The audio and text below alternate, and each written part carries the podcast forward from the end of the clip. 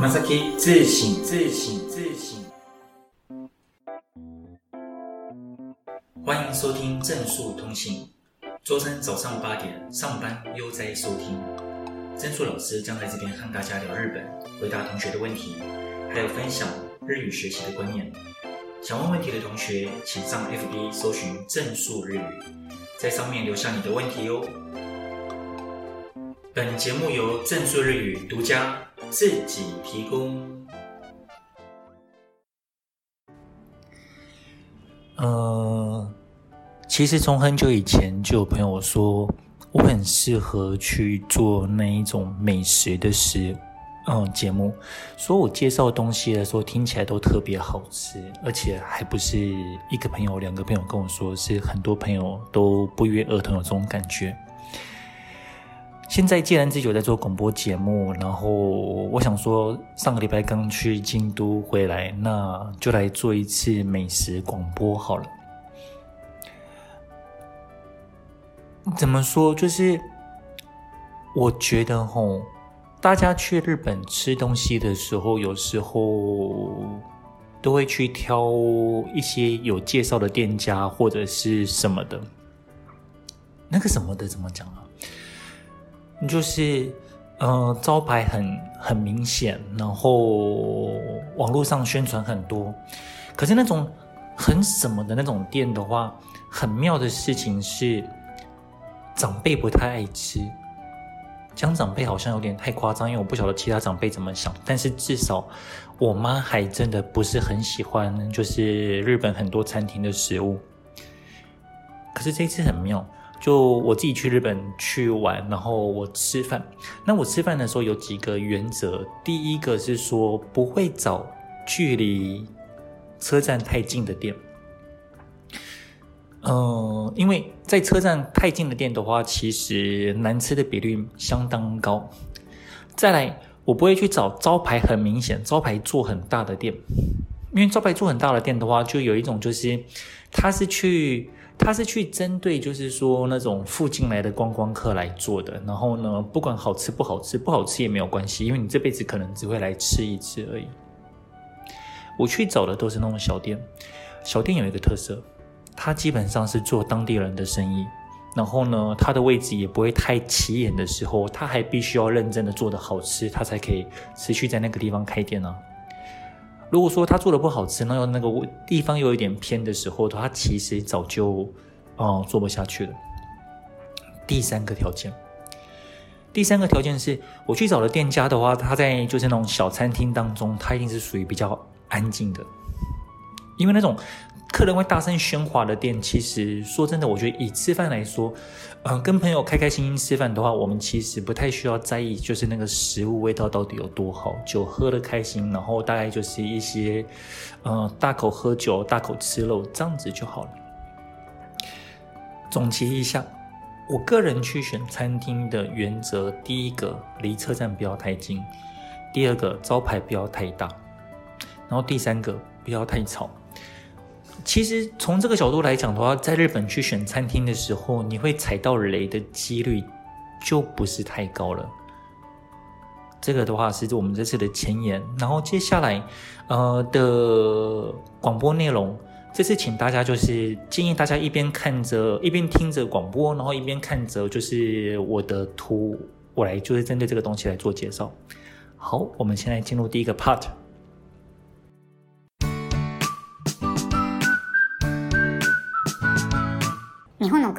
Part One。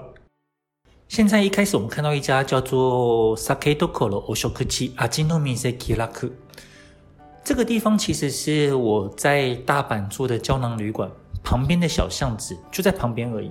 旁边的小巷子的店家，它有一整排店，可是我往深处走过去，再走过来的时候，我就莫名的就去选了这一家店。在日本吃饭的时候。嗯、你们可以去注意一下招牌，招牌上它的招牌上写写个阿基诺米塞味诺店这样子。有一个很有趣、很神奇的事情是，日本人通常在招牌上不太会去说他们东西好吃。如果他们敢在招牌上写味诺店阿基诺米塞，又或者写味字慢，味的话是味道的味，然后自己的字，然后动作很慢的慢，味字慢。他们要是敢这样写的话，写味之慢或味浓店的话，通常还真的都是蛮好吃的。后来我就进去了，吃到第一个东西的话是先点关东煮。我个人其实还蛮喜欢日本的关东煮了，老实说，还每一个东西都还蛮好吃的。很抱歉，就是大家看到我那一颗蛋其实是用筷子戳上去的，然后呢，已经咬了一口才想起来我要拍照。那一家店的那个蛋红煮的是它没有全熟，它就是有一点就是它的蛋黄还软软的，但是它又不到半熟蛋的地步。那萝卜也炖得非常入味，算是冬天吃饭的一个几乎所必点的东西。第二道，这道东西其实平常不太有人做，然后大家看起来就是你可能看不太出来。它的做法很像我们台湾的蚵嗲，就是外皮炸，然后它外皮的话，它的外皮它有包一层海苔，然后里面的话，除了主要食材之外，它放的是韭菜。你们看跟蚵嗲像不像？然后呢，它里面放的东西其实是纳豆。为什么会点就是炸纳豆呢？嗯，那是因为就是说在那间店遇到熟客，然后那熟客说他们家的这个东西非常好吃，那我觉得顺便点了，还不错。嗯，标号四的这个第四号这个料理的话叫做哎多雷巴莫亚西，雷巴的话是指的是猪肝，然后莫亚西的话是就是哎没有是尼拉雷巴。我记错菜名了，它是韭菜炒猪肝。这家店还蛮会做的，他会做的话是因为他炒的时候，他有那个锅气，锅气就是说在炒菜的时候，如果炒的技术够好的话，他可以把那个香味完全封在那个食物里面。干的话也不会炒得太老，然后就是那个酱汁也非常够味。只是很好笑的事情是，我在吃这道雷巴尼拉的时候，我觉得，嗯，果然有上了年纪，因为这道菜我觉得是一个大叔才会吃的东西。但是它好吃了，真的蛮好吃的。再看下一张五号，这个是我隔天去京都的时候，然后散步散步，然后经过接近初丁柳的地方，它有一个很有名的店叫福他吧。这家店多有名呢？呃，在京都人的私房雅趣当中也有介绍到这家店。呃，我另外看。一个就是京都人写的小说的时候，他也常说他们出去玩的时候经过这家店，也会买个就是说这个这边的麻糬欧摩七来吃。在日本的话，就是说你要吃到好吃的东西，大概还有一个原则是观光客少是一个必要的重点。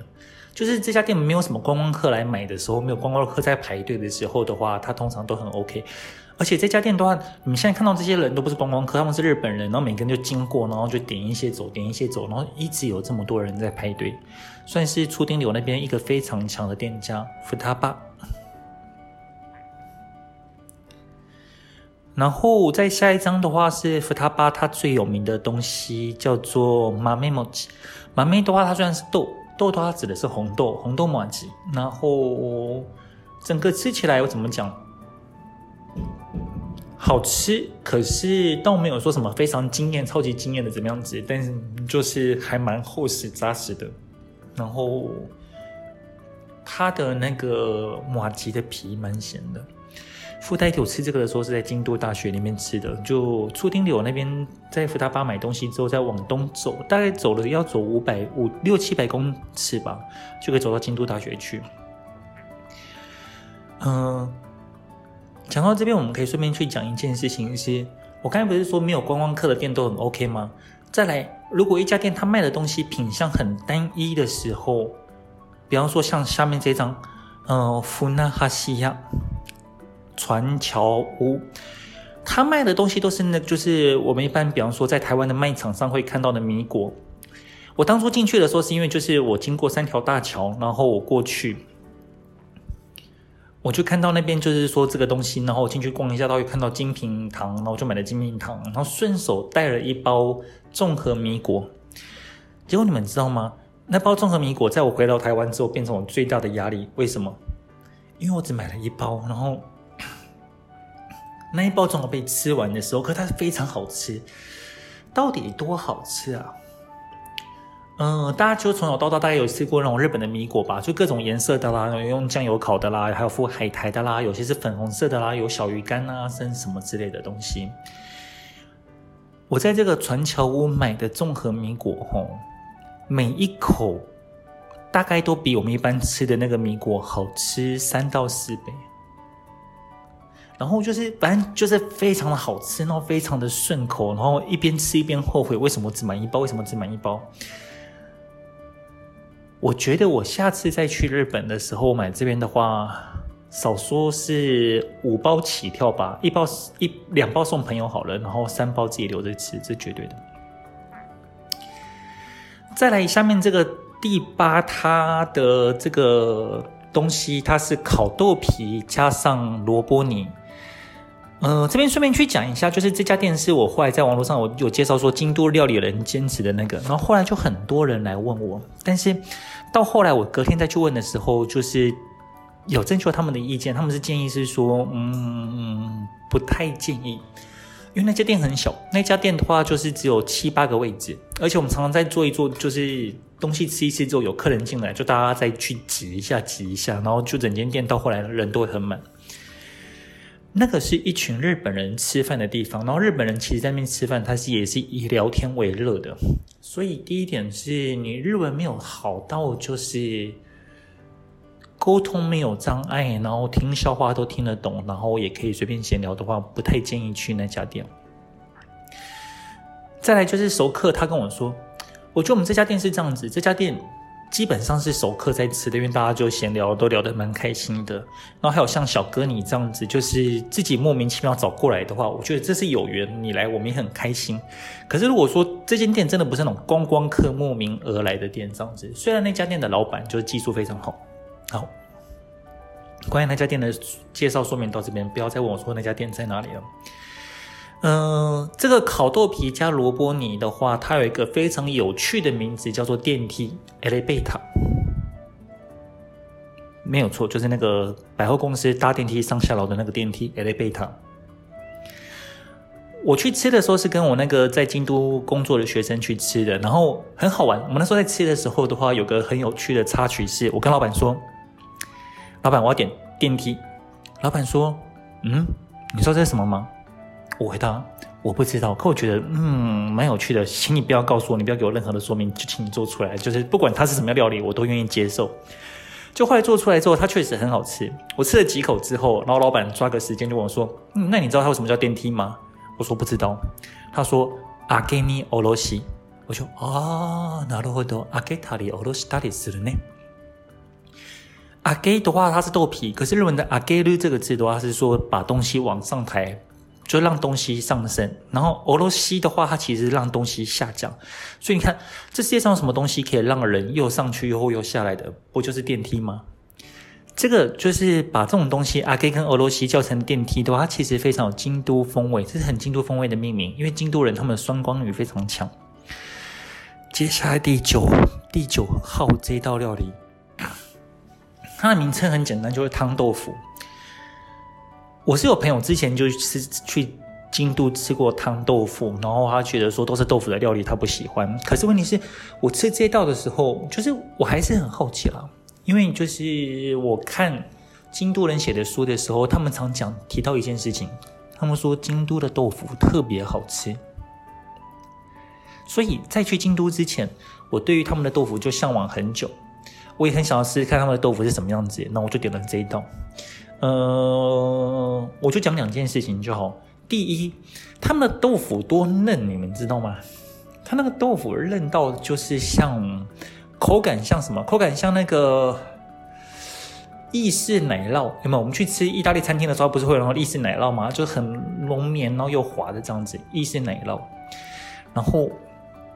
豆腐啊，吃下去之后，都当然看起来豆腐什么都没有啊，对不对？可是问题是，就是你可以吃到很原始的食物的味道，你可以吃到那个大豆的香。我觉得喜欢的人就喜欢，不喜欢的人就不喜欢了。再来，那个老板的高汤真的是很厉害。据说汤豆腐要去做的时候，它的高汤其实最麻烦的。它其实在前一天晚上，它必须就是说高汤要泡一整晚，然后隔天再做一些处理或者是什么去滚这样子。它那汤很清，可是就是好喝。好喝到就是我我最后是把它整碗喝完的。第十，炸串。这一道的话是我们第一天吃饭的时候，然后呃，我点给我跟我的学生，我们作为就是所谓的西妹。日本人就是吃饭喝酒之后，吃完吃到最后，他们都点一道菜，让他们自己就是肚子有一个满足感。日本人的话，按照他们的习惯，他们其实很喜欢去吃拉面啦，或吃乌龙面。但说真的，我觉得对台湾人来讲，你吃到后来要给自己满足的话，你最后一道点炸的就对了。点炸的其实我们真的还蛮 OK 的，就有点像是吃完最后吃完之后最后一道当宵夜，然后吃个炸咸酥鸡。还有这家老板都会炸，他的那个炸。他那个炸猪肉真的是我吃过最好吃的。老板说，他说他炸的时候他会在意一件事情，他炸的时候啊，他会让那个叽哩叽哩，让那个就是说肉的那个内心不要全熟，所以它就是外面刚好熟，然后里面没有全熟的时候，代表说它整体上来讲都是刚好熟，然后最后里面没有熟的时候，吃起来就一种很感醉、很含水，然后很 juicy 的感觉，真的太好吃了。它不管是里面的炸鸡肉啊、炸猪肉都超级好吃。OK，第一个 part 就结束喽，休息一下，我们进个广告，再来一段就是第二个 part。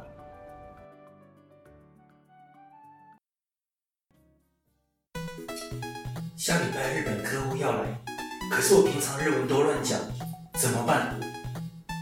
老板叫我写信给日本窗口，可是我不会日文的商业书信，都写有。有以上困扰的同学，可以考虑我们正数日语的零基础日文敬语，这门课会为你设计各种情境，带你大量练习，先会讲，再来学文法。零基础日文敬语，献给文法苦手的你。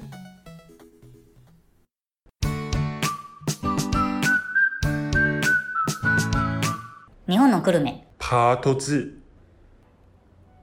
好，接下来我们来进行第二个单元。呃，Part Two 的话呢，首先第一道看到的东西是一碗咖喱饭。呃，我觉得这碗咖喱饭其实第一点它真的很好吃，好吃到我后来真的觉得就是那个咖喱太好吃了，饭有点少，但其实配配感觉上又还好。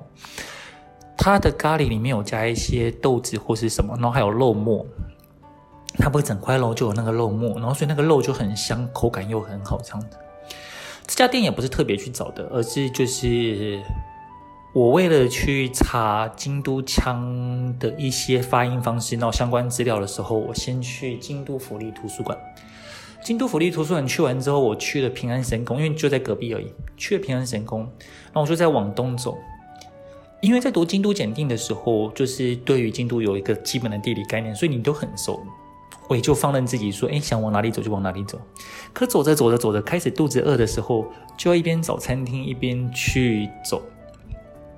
前面我有看到一家餐厅是出卖面包，然后配咖啡这样子。可是问题是中餐、午餐老吃面包，我个人是觉得有点没办法。后来走一走，走一走，走到快要到南禅寺，算是南禅寺那个小路口的前面的时候，这这边有一家咖啡厅，然后有卖咖喱饭这样子。呃，老实说，我其实没有那么喜欢日本就是咖啡厅的咖喱饭，因为我觉得说他们每天都在吃咖喱饭，然后什么都咖喱饭，然后味道吃起来差不多。可是问题是这家还蛮好吃的，嗯，所以这次旅行我其实我自己有一个体会，就是说在旅行的时候，我很推荐大家就是你们先稍微了解一下要去的城市。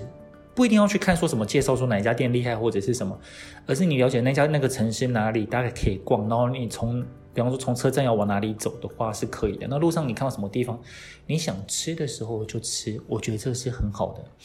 而且有趣的事情是，你没有刻意说要去吃什么东西的时候，你在去吃饭的时候，你自然会去找到在呼唤你的那一家店。我觉得是一种缘分了，真的不好吃我也就认了。下面一张照片是我在去，就是从那个咖啡店那往回走的时候，路上经过一家和果子，然后他们卖的是比较偏卖礼盒的，可是单独一项的商品就是这一个，那我就吃了。里面的话，嗯，就日本和果子，你通常都是红豆嘛，里面那个是红豆，可是他把它做成就是红豆泥、红豆酱。对，它的红豆泥红豆酱是一个比较特别的东西，但让我比较惊艳的是它的饼干真的很酥脆，超级酥脆，好不好吃？嗯，普普啦，但不讨厌。再接下来的话，我后来隔天跟朋友见面的时候，然后又去了那一家就是熟客去的店，这样。我下次去京都我也去。为什么要拍这道？这道是铁火卷，可是为什么要拍这一道呢？因为我吃了之后，我眼睛整个都瞪大了，亮了起来。我觉得，我、哦、天哪，怎么这么好吃？老板跟我说，里面的肉的话，他用的是 toro，就是鮪鱼的腹肉。当然，一般就是那道菜，它也没有那么贵。那没有那么贵的状况下，我们如果还能吃到鮪鱼腹肉呢？那是因为老板去进那种，就是说好像在呃鮪鱼肋骨。肋骨当中的那个刮下来的那个头颅，就那个地方比较便宜，就是形状比较不好看，可是问题是味道还是很好。然后他把它做进去，哇，超级好吃，超级好吃，超级好吃。第十四，京都人其实很喜欢吃鸭肉，然后那家店的话，它其实。一些京都料理的店的话，他们都会常常把他们就是处理到一半的食材，就有点像摆在桌上，然后你看到桌上的时候，你觉得说对这个料理有兴趣，你就可以点这样子。然后这边是它的 camo rose，就是 rose 就是就是比较瘦肉，然后偏火烤的肉。你们看，它烤在中间的肉是是比较深，对不对？哇，真的超 juicy 的。然后那个就是鸭肉的香味，没有话说，真的很好吃。看照片很好吃。我刚才在做广播的时候，我再拉回来再重新看一下这个照片，真的真好吃。第十五的话是在这家店我们点的呃走水炸煮，嗯、呃，点这个炸煮的时候中间其实有个小故事啦，就是呃我想点这个我想点这道炸煮，然后老板稍微讲一道什么就讲一段什么话之类的，可是我就没有听很清楚，他说大概是说要花比较久的时间，我说哦那没关系啊，我可以等一下，然后我旁边住跟我就是在京都住了九年多的我大学同学就说，其实这个老板啊这样讲。就是意思说，他希望你差不多了这样子，但是，所以，但你还是点了，那就算了。我说，嗯，那既然人家不喜欢的话，那不然我们就取消好了。然后呢，我同学说，不，这时候千万别动，你都已经讲了，然后他要答应你了，那就这样子吧。后来端出来的轴须的话，嗯、呃，说真的，真的很好吃。我当然觉得说，其实是因为那家店它的高汤做得非常好。印象最深刻的其实是它的味道，整个就是很温柔，说不出来温柔，不是说口感的温和或是什么，就是真的感觉到亚萨西这样子。呃，我们只能说做料理的时候，老板的人格会出现在里面吧。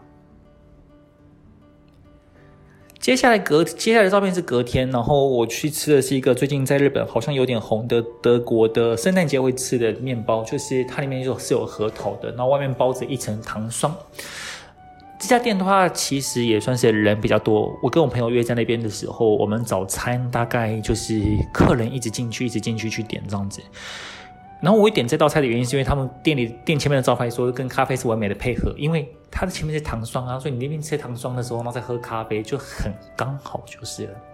日本他们其实也蛮喜欢这种口感的，比方说他们去吃和果子的那些生果子、上生果子的时候，它其实那个那个果子也很甜，可是他们会配很苦的那个抹茶绿茶的时候的话，也非常的好吃。十七，十七的话叫做这间叫做村上开心糖果铺，它是京都最老的一间洋果子店。那这边其实是我第一天拍的照片，我后来就之后有再去。第三天我在京都的第诶第二天、第三天、第三天吧，我在京都待了算是待了将近四天三夜。第三天的时候我去，然后后来在里面买了下一张。士丁巴利纳布丁，哦，这个是我这辈子吃过最好吃的布丁。学一句大陆话，它是最好吃的，没有之一。The best one，到底多好吃呢？第一点就是你打开之后，你去挖，然后那个布丁的柔软程度，它没有弹性就下去，然后有点让勾勾的上来这样子。再来，它有放，因为它巴利纳豆它是有放那个香草籽的，然后那香气是很香的。它最下面的焦糖，它的做法是，它焦糖好像就没有甜，它焦糖甚至是苦的。但问题是那苦的，然后又有点水水的时候，你去配上它那个很甜的布丁的这个东西之后，吃起来就是说，那又是一个又是甜跟苦的搭配。他们其实很喜欢甜跟苦的搭配。它下面的焦糖让人家印象多深刻呢？吃完之后，你嘴巴会回苦，嘴巴其实就一直是很苦的状态，但真的很好吃，人间美味。十九，十九真的是也是旅行当中一个意外小插曲之后会带来你怎么讲意想不到的美味。这间店叫东华菜馆。东华菜馆听起来就是中华料理，然后它其实东华菜馆在京都也是很老牌的，它在四条大桥那边。对，这是京都检定有出来，就东华菜馆在四条大桥还是三条大桥？我竟然猜错，在四条大桥，可恶！我去的地方不在四条大桥那间店，我去的地方是洛北店。故事是这样子的，就是我在京都的时候巧遇我在东京工作的学妹，那我们就相约去，就是走路去散步，然后我们就去看。那因为我们相见面时间蛮晚的，然后呢，后来刚刚也去吃了那个布丁，然后布丁之后再继续往北走，然后运气很好，在那个反正就是逛了他们的市集，然后去看了下鸭神社，然后再逛。总之，我们到了那边的时候，呃，大概是已经是下午三点多了。我们走走走走走走，路上遇到一家面包店，面包店说。我们有一个面包超好吃的，叫做四款起司同一包，就是一款面包里面它放了四个起司，我就进去想买，结果呢，可能真的是他们的热销商品，没买到。没买到之后的话，你也没有说多伤心啦，因为就是有点像走一走，然后肚子饿，然后路上看到之后想吃一下，结果没买到，也没怎么样。可再往前走，走没多远就看到这家店，东华菜馆。前面说，不然上去吃一下，我肚子也饿了。我说好，刚好就是礼拜六、礼拜天都在东华菜馆的下午是有营业的，而且它还有一样就是叫做 lunch menu，lunch menu 是商业午餐，呃，一千五百元。然后左上角的那个的话，好像是蟹肉滑蛋，右上角是炸鸡，然后右下角的话是虾仁。然后饭的话其实只给一点点。我先从右上角的炸鸡来讲。嗯，就是炸鸡，可是问题是就是好吃的炸鸡，没有什么特色，但是它就就是刚好就是那个，但是它炸的还蛮酥的，酥酥的，然后收的干干的。那个滑蛋的那个酱汁搭配起来也蛮好吃的，但是最好吃的是右下角的虾仁的上面的太白粉皮，就是日本人在做中华料理的时候，他们常会有勾芡。然后呢，勾芡我不晓得炒什么酱，最后我真的觉得那个就是那个虾仁上面的那个太白粉，就是那个勾芡的那个皮，那个味道真的好好吃啊！一千五百元，我从来没有，就是我去日本已经开始渐渐不排斥吃他们中华料理了。可是，呃，没有排斥并不代表我会主动去吃，但是就是随缘去了之后，发现说哇，真的其实吃的是一个蛮开心的。接下来下一个。OK，我有点挑一个日子，可你们看到黑豆茶，这个人是那个宽永堂的黑豆茶。宽永堂在我回来的时候，就是说去怎么讲？我回来的路上，我说刚好有接到宽永堂，他们就是说那个那边的阿姨人很好，还甚至让我换一元这样子。我其实每次去旅行的时候，都会留下一大堆一块钱，没有办法解决。然后那个阿姨的话，不止请我喝茶，然后给我吃一小块青大纳言青橙，然后还帮我算一块钱，然后换成十块给我。很感恩那个阿姨，再讲一次，阿里卡多ございました。我本来去的时候只要买大纳言清澄，可是后来他端茶出来的时候，我一喝觉得哦很好喝，这个大黑豆茶很好喝，我就买了一包。一样，它也是我的压力来源，因为真的太好喝了。有些东西真的是你吃了之后，你会发现说，第一个你下次一定会再买。 然后第二个，因为太好吃了，所以你在就是说过程当中，或者说怎么讲，就是你在吃的时候，你就是一边吃它就一边变少，跟刚刚的那个，嗯，富纳哈西亚是一样的。我大概得到一个结论，就是京都的东西，有些东西它其实看起来不怎么样，可是真的蛮威的。只要光就是观光客很少去，然后呢，那个东西看起来品相很单一、很简单的时候，用心品尝一下，你们应该都可以找到不错的东西。而且我觉得以后在京都买的东西，其实买了之后，都都应该先泡一包来喝，然后就是你要是觉得很好的话，趁你人还在京都的时候，赶快再去买一下。好，这个 part 结束，我们待会准备进入我们第三个 part。号称日本最可爱的方言京都腔，它到底是怎么发音的呢？比方说，行きました 会变成行きました，料理会变成料理。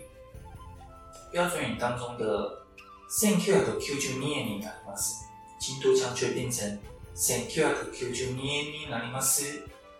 喜欢京都、对京都腔有兴趣的同学，住在京都，想更融入当地的同学，欢迎来上我们正数日语的京都腔入门。ちょいむずいかもしれへんけど、それもそれでおもろいですな。 ほな、よろしゅうお愿いします。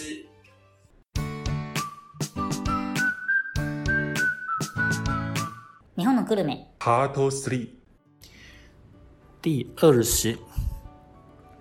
嗯，故事大概是这样子，就是我跟我学妹就是去逛，然后我们去吃了冬瓜菜馆之后，然后走走走走走，我们那天走路走很远，我们从市中心走到落北，然后再走回来，这样走了十六公里。嗯， 走回来的路上呢，我们想说去吃一点京都有特色的东西，然后路上我其实我们有经过一家烧肉吃到饱，不过因为我们要去吃京都特色菜，我们就没有去选择那一家，我们吃了另外一家。可是问题是，我就很想吃烧肉。很想吃烧肉，所以呢，隔天礼拜天我去考完京都检定之后，然后晚上我搭个车去大阪，我就很想去吃烧肉。嗯、我先到梅田，因为我住的地方在新大阪，然后我搭车到梅田蛮快的。我到了梅田之后呢，东逛逛西逛逛，然后发现说，哎，可以走到北新地那里去。我印象中北新地好像蛮多好吃的，可是我错了，应该说。这也是让我去学到一个经验，但我觉得这是一个非常好的东西，就是旅行当中的失败其实不是失败，而是你去体会说，哦，原来还有这样子一件事啊，什么事情呢？北新地它其实有很多餐厅，有很多很不错的餐厅，可是我去的那一天完全都没有半个人。因为北新地它是上班族的，就办类似办公区、商业区，就像比方说，呃，台北南京东路啦，或者是说信义区一些办公区的地方，他们平常都做，他们平常都做上班族的生意，所以通常是上班族下班之后大家去喝酒的。可是上班族啊，有一天是不会喝酒的，当然是礼拜天的晚上。就是一到六可能都在外面喝酒或者什么的，然后礼拜六、礼拜天都要在家里休息啊，陪一下家人，而且隔天早上就要上班，可能要开会了。所以那种做上班族生意的区域，在礼拜天晚上通常都是公休的。我这次真的是透过旅行之后得到这个教训。可是呢，就像我之前就是在教学生，我们去三莺玩的时候，我我们中间有一天作业就给学生的活动是说。你要是不知道哪里吃东西的话，你记得你搭计程车，然后问司机大哥，他会载你去。我就后来坐上计程车，然后那司机大哥就把我一路载到船桥。我对，不对，不是船桥，把我载到鹤桥。鹤桥的话是大概也是大阪一个卖电器的区域这样子，然后那个地方叫做阿基优喜。鹤桥阿基优喜，它是一个烧肉店。呃，你们接下来会看到我点的那一盘血淋淋的肉，这样子，右边是牛肉，然后左边是内脏。呃，牛肉的话，那边比较有趣的是，有时候就是有一个人去吃的时候，他们会有点半份的，然后我就点了三颗半份的牛肉，一份一个半份大概是四百五百四百五百，然后三份的话大概将近是一千三。左边的那一道的话，它是九百块，就是红肉猛内脏，然后内脏之后他再点那个肉。我必须说一件事情。第一点，京都的料理人他们讲一件事，就是你要吃东西的话，其实你不要去吃名气，而是你要去看你那个时候想吃什么。我那个时候就真的很想吃烧肉，甚至你看不惜搭计程车，我要吃到烧肉，不是吗？我去，然后去那家店之后，我真的只能说，呃，两件事。第一，韩国人真的太会腌肉了，他们的烧肉的文化真的实在是博大精深啊。那个就是腌肉烤起来就真的很好吃。第二点。它的那个肉，它切的其实是比较厚的，所以烤起来真的就是说又 juicy，然后呢，就是说又咬到肉的感觉。日本他们在烤肉的时候，烤牛肉，他尤其烤牛肉，他们很注重，就是说有点像烤五分熟。你一层先烤的时候，然后另外一面看起来就是水水的，之后都要再把它翻过来，然后压一下，等于把那个肉汁封住之后就可以吃了，真的是很好吃。只是说真的，就是在那边吃的时候，那间店东西都还蛮贵的。然后如果说我想要就是再就是再加点一份，就是填饱肚子好了。因为吃了肉之后，我心灵得到满足，但我的肚子还有一点点空虚。我如果在那间店再去加点一道什么凉冷面啊，或者是什么的话，我在那边消费会破五千，心情上好像也会有一点，嗯，不是太不是太满意，因为就是说肚子饱足了，但是荷包空虚的感觉不好，所以我就结账买单。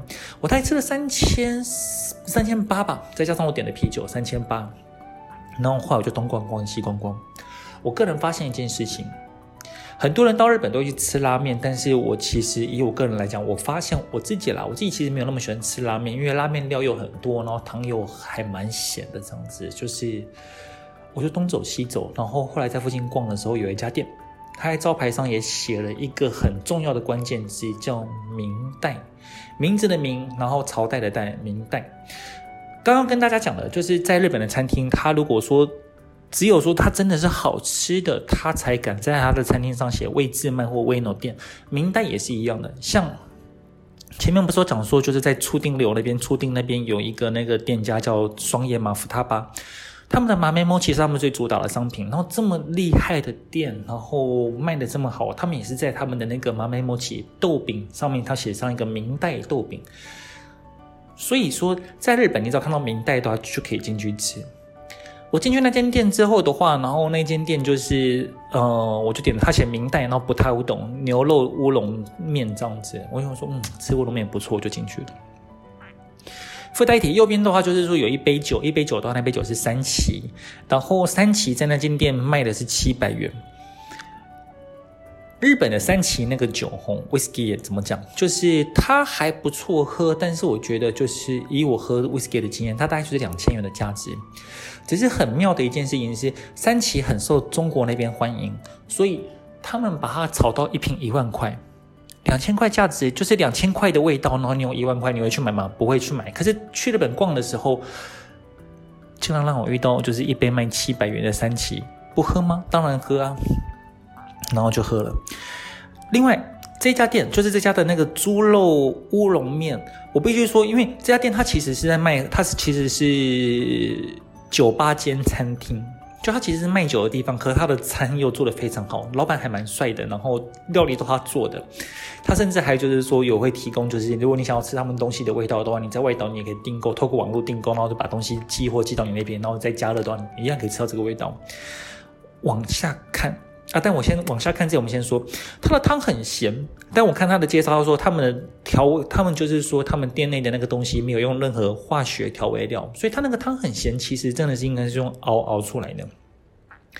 我只能说，卖酒的人最知道，就是喝酒的人最后吃饭要吃什么。那个很咸的乌龙面，我跟你讲，喝完酒之后来吃，实在是太好了。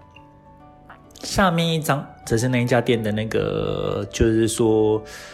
哦、菜单，我问过那个老板可不可以推荐，然后他说 OK，而且他们店里也会有观光客去，然后也不会去制造他们店的困扰，所以跟大家推荐。大家要看的中间那个。有有雅客必须预约。金丹诺直呼那杯近段的痛风锅，我想说哇，日本人也讲痛风锅诶，里面卖的什么东西呢？第一，鳕鱼的白子，就是鳕鱼的精囊这样子，鳕鱼的鱼漂，生牡蛎，然后安康刚干，一个人要三千五，然后就是说两个人都要是七千，可是我觉得这个价钱完全可以。因为在日本吃饭呢、你要吃到就是说吃到愉快爽快，而且吃到真的就是说，嗯，值回票价的话，大概价钱通常都要上三千五到四千左右。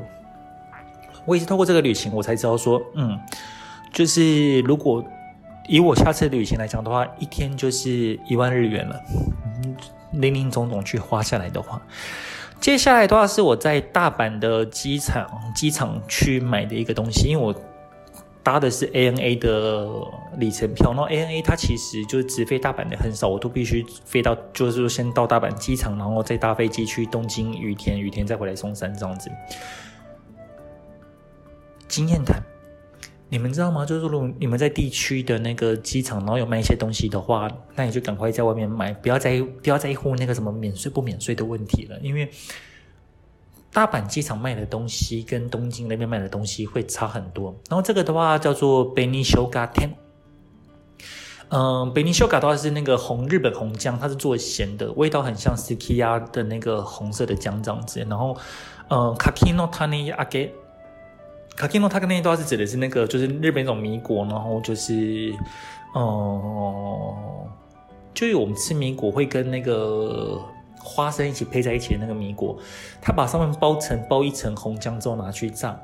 我会买的原因是因为那个 Matsuko 月曜日月呃什么月曜夜未央的那个 Matsuko Deluxe Matsuko，他有推荐说他吃了这个东西之后觉得是非常好吃，而且一包才两百多块钱，我就买了。嗯、呃，这边跟大家推荐这个东西是这样子：如果你们在机场，就是在地方机场看到东西的话，记得就买了吧。最后最后一张，人家常说 ANA 的餐点很威。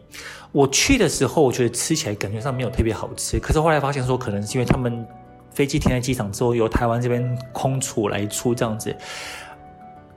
从日本回台湾之后，我终于终于体会到，就是他们的餐点多好吃了。我点的那个东西是 omelette，就是蛋包，然后跟牛肉饭这样子，味道真的做得很香很甜，然后非常软浓，还蛮好吃的啦，算是我吃过飞机餐点当中数一数二的。但你要说我说哪里的飞机餐最好吃的话，我觉得是乐桃。很多人会因为搭廉价航空之后，联航你就觉得说好像不想乱花钱，你到踏上日本国土才是国土。不，对我来讲，如果搭上乐桃之后，乐桃上面就是日本的国土。为什么？因为乐桃的餐很好吃啊。嗯，它有单当季的餐，然后餐点跟味道其实都还蛮不错的。不要在乐淘上面吃什么泡面了，太浪费了。在乐淘上面的话，就是花一千多块钱可以去吃他们当季的便当啊，什么东西。乐淘上面的东西每个都是好吃的，当然 ANA 这个也蛮好吃的啦。好，我们今天的美食特辑就到这边了。呃，有兴趣想要再听到美食特辑的人，你可以跟我讲一下，这样我下次就是我们可以再去多办一些这种特别的广播节目。因为反正一直聊上课，大家会累不是吗？偶尔聊一些风花雪月也不错，我也很喜欢这种。嘿，这样，今日はこれで终わりましょう。以上是这一回的广播内容，大家觉得如何呢？希望大家可以上我们的 FB 粉专正数日语， 写下你的感想或提出你的问题，我会在下一次或是下下次回答。好，我们今天就到这边。じゃあ、今日はこれで終わりましょう。皆さん、仕事頑張ってね。